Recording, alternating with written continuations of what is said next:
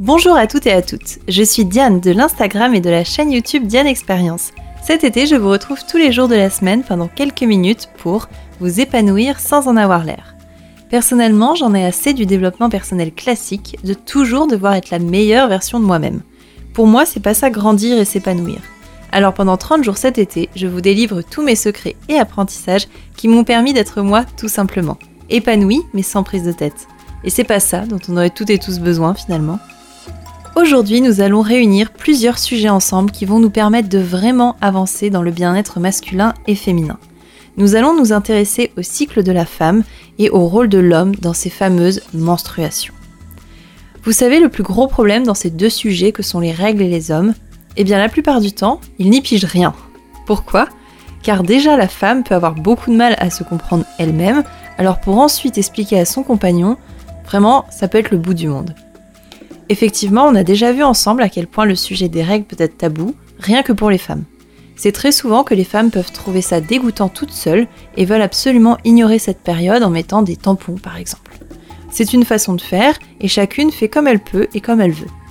Cependant, je me dois de fournir quelques explications par rapport à ça. Si les femmes trouvent les règles dégoûtantes, ce n'est pas par plaisir, c'est bien parce qu'on les a mises dans la peur pour différentes raisons directement.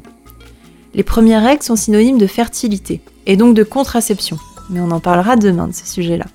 Et donc, de grossesse potentielle. On a rarement envie d'être mère à 14 ans, même si ça peut arriver. Les premières règles sont aussi synonymes de douleur, de tabou, de faire attention de ne pas avoir de fuite, etc., etc., de ne pas se taper la honte.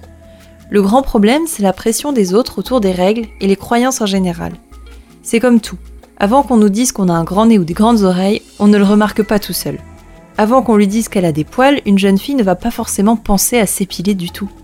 Eh bien c'est pareil pour les règles. C'est notre environnement qui nous fait croire que c'est sale, que c'est dégoûtant, etc. Ce qui crée un inconfort chez les femmes. Ce grand tabou date de fort fort longtemps, et on peut même identifier des textes écrits par différents hommes avant même Jésus-Christ des textes qui expliquent que la femme est impure pendant les règles, qu'elle ne doit pas dormir avec son mari, sinon lui aussi sera impur, et que si elle touche un chien, alors le chien attrape la rage. Oui, je vous promets, il y a vraiment ça décrit dans des, dans des textes anciens, et encore plein d'autres idées totalement fausses et abracadabrantes. C'est dur de retirer des croyances présentes depuis des milliers d'années. Et pourtant, on en a besoin aujourd'hui.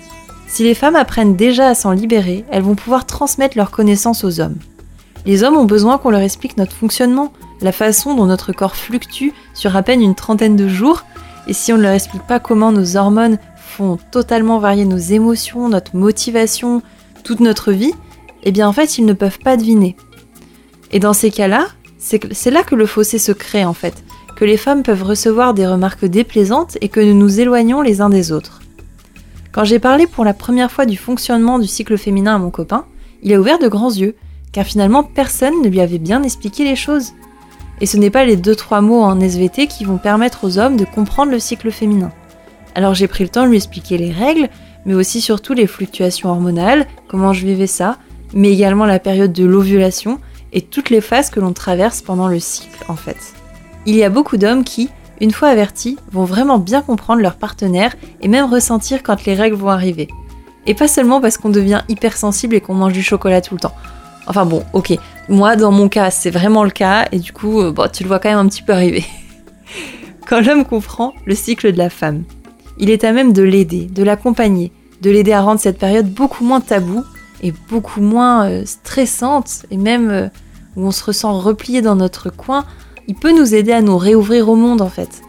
Je vous invite messieurs à poser des questions à votre compagne sur son fonctionnement et son cycle. Et je vous invite mesdames à prendre votre courage à deux mains et expliquer également les choses à votre compagnon si vous ne l'avez jamais fait.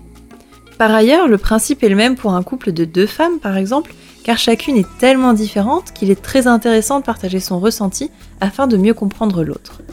Pour aller plus loin, je vous recommande la lecture suivante, La femme optimale de Miranda Gray. Vous avez aussi beaucoup de comptes sur Instagram maintenant qui vulgarisent le sujet et apportent plein d'éléments intéressants. Demain, nous allons aller encore plus loin et nous parlerons de contraception et en quoi la place de l'homme est là aussi primordiale.